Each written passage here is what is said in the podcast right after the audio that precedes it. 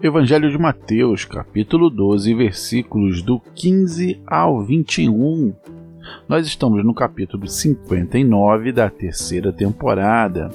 E aqui as, as escrituras sagradas irão falar sobre o servo escolhido de Deus.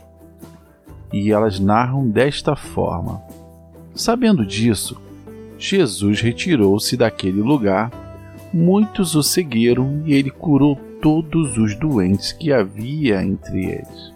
Haviam entre eles, advertindo-os que não dissessem quem ele era. Isso aconteceu para se cumprir o que fora dito por meio do profeta Isaías. Eis o meu servo, a quem escolhi, o meu amado, em quem tenho prazer. Porei sobre ele o meu espírito, e ele anunciará justiça às nações. Não discutirá, nem gritará. Ninguém ouvirá sua voz nas ruas. Não quebrará o caniço rachado, não apagará o pavio fumegante até que leve a vitória à justiça.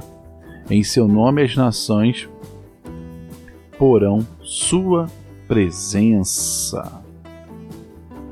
Bem, meus queridos irmãos, aqui é, quando a gente coloca aqui nesse primeiro versículo aqui, né, sabendo disso, Jesus retirou-se daquele lugar.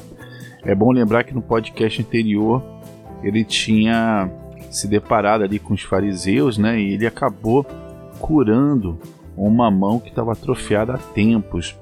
E aí os fariseus começaram a conspirar, né? Em, em pensar na, na, própria morte dele. O próprio versículo assim, olha. Então os fariseus saíram e começaram a conspirar sobre como poderiam matar a Jesus. Então ele se retirou-se daquele lugar e aí, como é, as pessoas, né, viram Jesus, for seguir ele curou todos os doentes. Ele pediu: olha, gente, não conte nada sobre isso. Né, e isso aconteceu até para poder é, trazer a profecia, né? Isso se cumpriu para acontecer com a, a profecia de Isaías. Aí eu qual era essa profecia de Isaías? Aí, para você entender isso, nós temos que ir lá no livro de Isaías, no capítulo 42, dos versículos 1 ao versículo 4. Vou dar uma lida aqui rápida. Eis o meu servo a quem sustento, o meu escolhido em que tenho prazer. Porei nele o meu espírito e ele trará justiça às nações. Não gritará nem clamará, nem erguerá o caniço rachado e não apagará o pavio fumegante. Com fidelidade fará justiça não quebrará o caniço rachado e não apagará o pavio fumegante. Com fidelidade fará justiça. Não mostrará fraqueza, nem se deixará ferir até que se estabeleça a justiça na terra. Em sua lei as ilhas porão sua esperança. E aqui vem duas coisas novas, né? Vem uma palavra chamada caniço rachado. Você já deve ter se perguntado. Bem, é, o que, é caniço rachado, e muitas das vezes você já deve ter ido por esse ponto aqui e fala assim, cara, o que, que é isso, né? E aí, mas por, por, falta de tempo, de repente até por falta de interesse, o caniço rachado nada mais, nada menos. O caniço é uma cana fina e comprida, né? Então, se você olhar para uma vara de anzol, é, é, aquele caniço, é uma é, é uma cana, né? É fininha e aí, tanto que ele é utilizado também para poder ser uma vara de pesca, né? tanto de uma modalidade esportiva como uma subsistência, ou seja, ela existe. Então, isso é um caniço, é uma, é uma cana fininha. Só que aqui ele está falando que é uma cana fininha, é um caniço rachado, ou seja, aquele caniço ele já não serve mais para ser a vara de anzol. Né? Ele está passando é, por um momento frágil. E é tão frágil que pela sua rachadura ele acaba entortando. E nisso, exatamente muito de nós, irmãos, por momentos que passamos na vida, né? As pancadas que levamos, e aí você está quebrado. E aí Jesus, ele, ele fala que, que o caniço quebrado, né? Ele, ele, ele não ele não quebrará né, o caniço rachado, ou seja, ele não irá piorar a situação daquele caniço rachado. Aí também ele fala sobre outro termo, pavio fumegante. Você já viu um pavio fumegante? eu acredito que alguns sim e outros não. Ou até mesmo se você já viu, você não faça a menor ideia do que está querendo dizer aqui. O pavio fumegante é aquele que não está aceso, ele não tem muito brilho, né? ele está quase apagando, saindo aquela fumacinha, e exatamente fazendo referência aqui à vida de quase todos nós, irmãos. Né? Estamos sem brilho, sem aquela motivação, andando pela rua, mas Jesus ele promete, né, que ele vai trazer a vitória, que ele vai trazer a justiça, né? Ele não quebrará o caniço rachado e não apagará o pavio fumegante, pelo contrário, ele vai levar a vitória, ele vai levar a justiça. Então, é, é, é esse, né? Essa profecia que Isaías está fazendo e Jesus fala assim, gente, não conte. Tanto que é, chega a ser, até ser engraçado, né?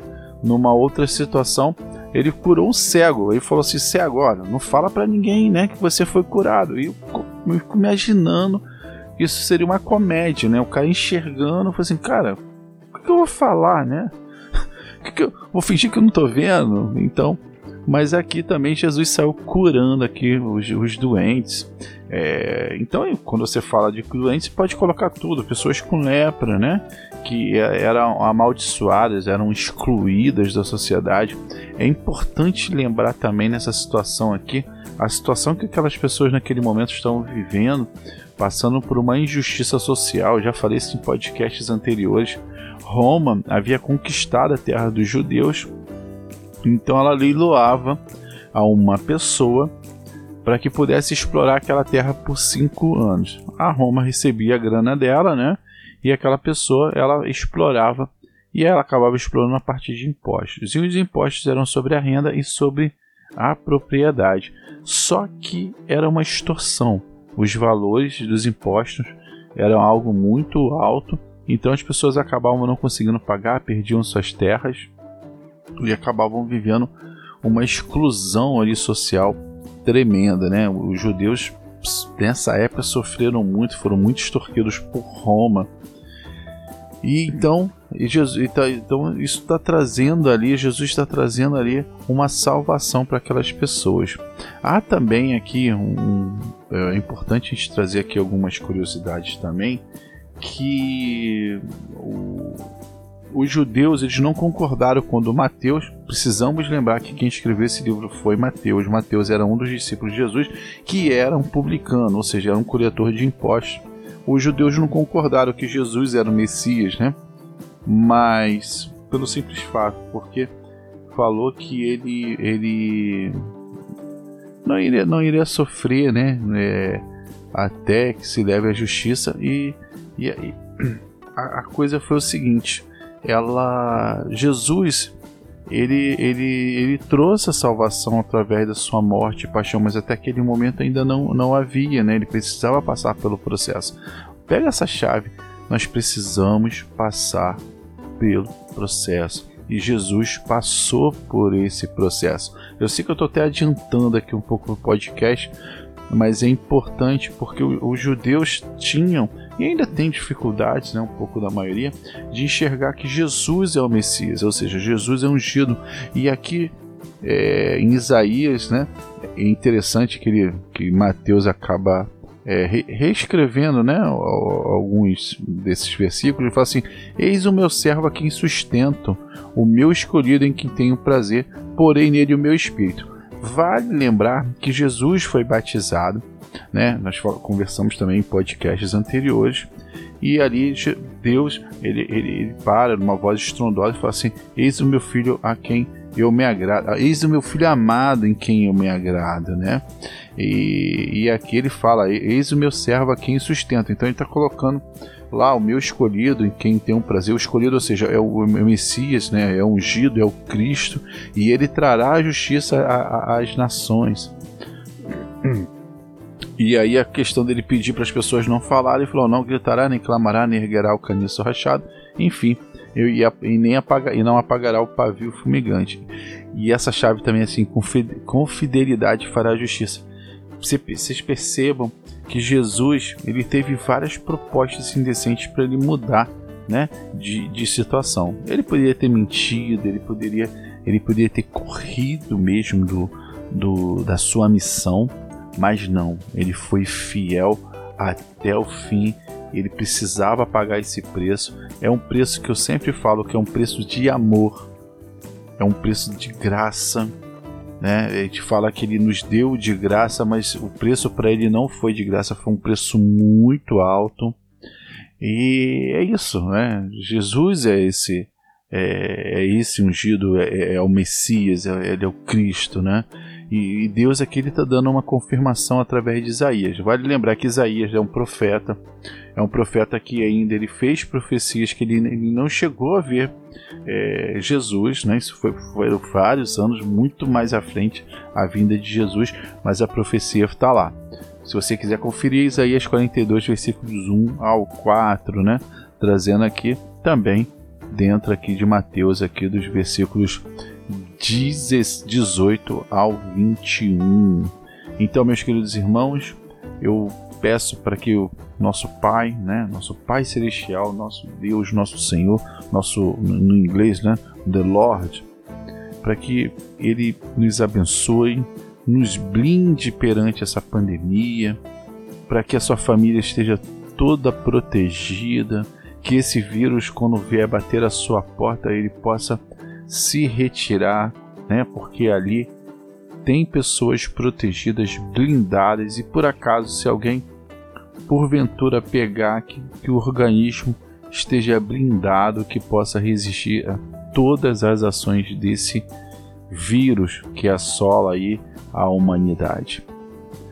Eu peço para que também a Deus para que você continue sendo próspero, que a sua família seja muito abençoada, muito unida, que vocês possam ter realmente a palavra chamada comunhão, que você possa ter uma conta financeira controlada para que você não venha a passar dificuldades, que você, pelo contrário, que possa sobrar e que você possa ser, né, como Deus falou para Abraão, ser tu uma bênção, que você possa ser uma bênção na vida de outras pessoas.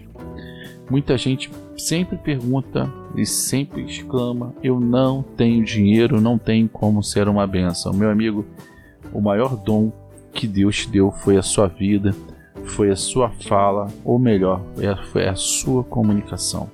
Ele te deu um músculo maravilhoso, então você pode levar uma, uma sacola né, para uma senhorinha, você pode ajudar uma pessoa atravessar a rua. Você pode parar com uma pessoa que esteja passando por um momento muito delicado em sua vida, que ela não tenha problemas financeiros, mas que ela tenha problemas emocionais. Você pode ser os ouvidos, né? Você pode ser o conselheiro ali dando conselhos, né, dentro da unção do nosso Senhor Jesus Cristo e que você possa ser próspero, sua saúde possa ser maravilhosamente plena.